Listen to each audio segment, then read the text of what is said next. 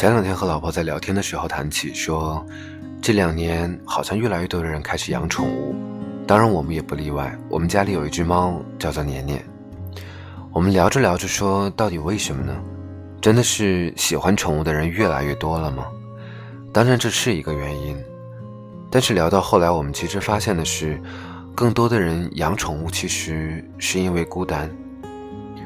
我其实，在录这期节目的前面，我有想问这样一个问题：说你孤单吗？我相信很多的人会微笑着点点头，或者摇摇头，或者说不出一句话来。那我相信每个人心里有自己的答案。我们呢，每个人都很是需要陪伴。现在真是一个很奇特的年代。我相信所有听到我声音的你和我一样。我们在网上，在手机上有各种各样的途径去认识到一些人，然而我们却越来越孤单了。我不知道你有没有这种感觉，就是身边的朋友好像越来越少。当你遇到一些人生重大的转折、重大的决定的时候，好像突然没有那么多的人可以和你去分担，可以和你去去商量一些事情。所以养宠物大概。这是一个很重要的原因吧。很多的综艺里面会看到说，有些明星也好，有些普通人也好，他们养了一只猫，养了一只狗，或者是养金鱼。他们养到这些宠物去干什么呢？陪伴。有的人说那是他的家人，但我相信家人很重要很重要的一点就是彼此相依相偎。这两年，我不知道大家有没有注意到这样的事情，就是。网上的综艺实在是越来越多了。综艺在我眼里面大概分为两种，一种是没心没肺型的，我们看这种节目的时候完全不用动任何的脑子，你就看着乐，或者你就单纯的去浪费掉一段时间。还有一种综艺就是那种极其走心型的综艺。这两种我都看，我和我老婆我们两个是，嗯，会看很多综艺的人。看到最后的时候，会发现为什么这样的综艺这么的有市场？其实还是因为大家都太孤单了，内心不够满，总有一些空白需要去填充。曾经没有那么忙的时候，在过去的那个时代，我们会很容易跟周边的人、跟周围的人成为朋友，去建立起稳定的关系。我们慢慢的去分享彼此的生活、彼此的人生、彼此的喜怒哀乐。就像我们在上中学的时候，然后从大学开始到工作以后，我们会发现朋友圈好像是扩大了，然而处在核心位置的人减少了。这个时候大家就去看综艺吧，然后可以傻笑，可以哭，反正没有人看得到。我想到这两年还有一件事情是很多很多人特别热衷的，旅行。其实想起说，曾经的人不爱旅行吗？其实也爱，但是好像这两年我在网上看到的，很多的人的旅行其实目的是什么？是去洗涤一下自己的心灵，想要找到一个没有人认识的地方去痛快的哭一场，去找到一个陌生人，安心的去倾诉一次。为什么会这样？是因为在我们的生活中，可能已经没有这样的人了。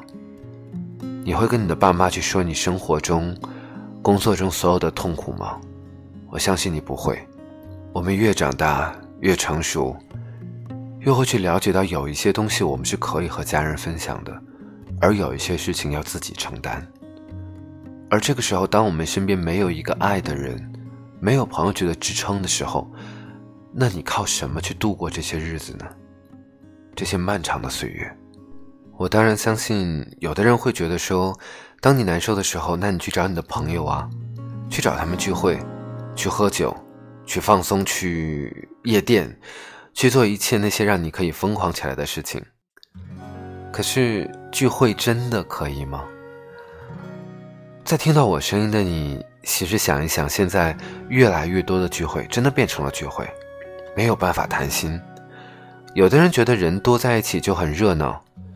很久之前有一个歌手叫做阿桑，他有首歌叫做《叶子》，里面有这样的一句歌词：“孤单是一个人的狂欢，狂欢是一群人的孤单。”我没有办法去判断说这件事情对或者不对。我看到的跟你看到的是不是同样一件事情，或者同样的观点？但是在我的人生经验里面，我学会到的一件事情是，人总要有一段时间需要学会去独处，需要学会去和自己相处，需要学会在独处的这段时间，去想清楚很多的东西。我想这个就是成长的代价吧，为孤独买单，为成长买单。我们最后听到的一首歌来自于毛不易，《平凡的一天》。其实我之前对于这个歌手并没有太大的感觉，直到我听到这样一首歌，我看到了里面那些歌词，那种舒适和恬淡。我相信这样平凡的一天，你也想了很久了。不追不赶，慢慢走回家。就这样虚度着年华，没牵挂，只有晚风轻拂着脸颊。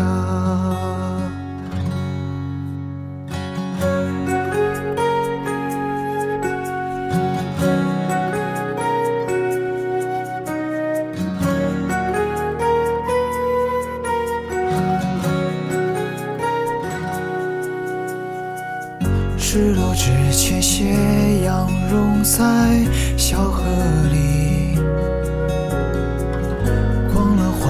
市场，收获很满意。朋友打来电话，说他在等你。前面有聊不完的话题。餐桌摆。在开满花的院子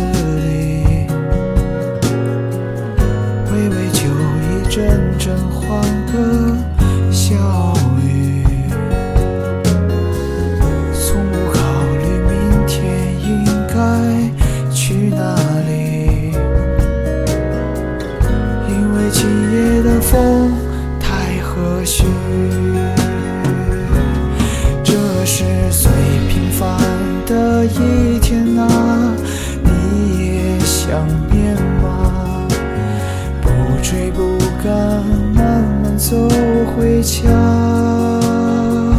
就这样虚度着年华，没牵挂，只有晚风轻拂着脸颊。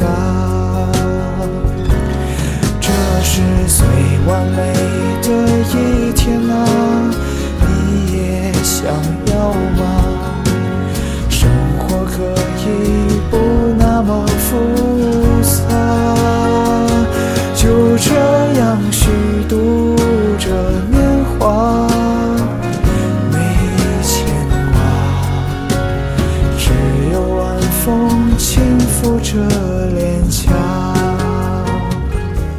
只有晚风轻抚着脸颊，这样的日子你也很想念吧？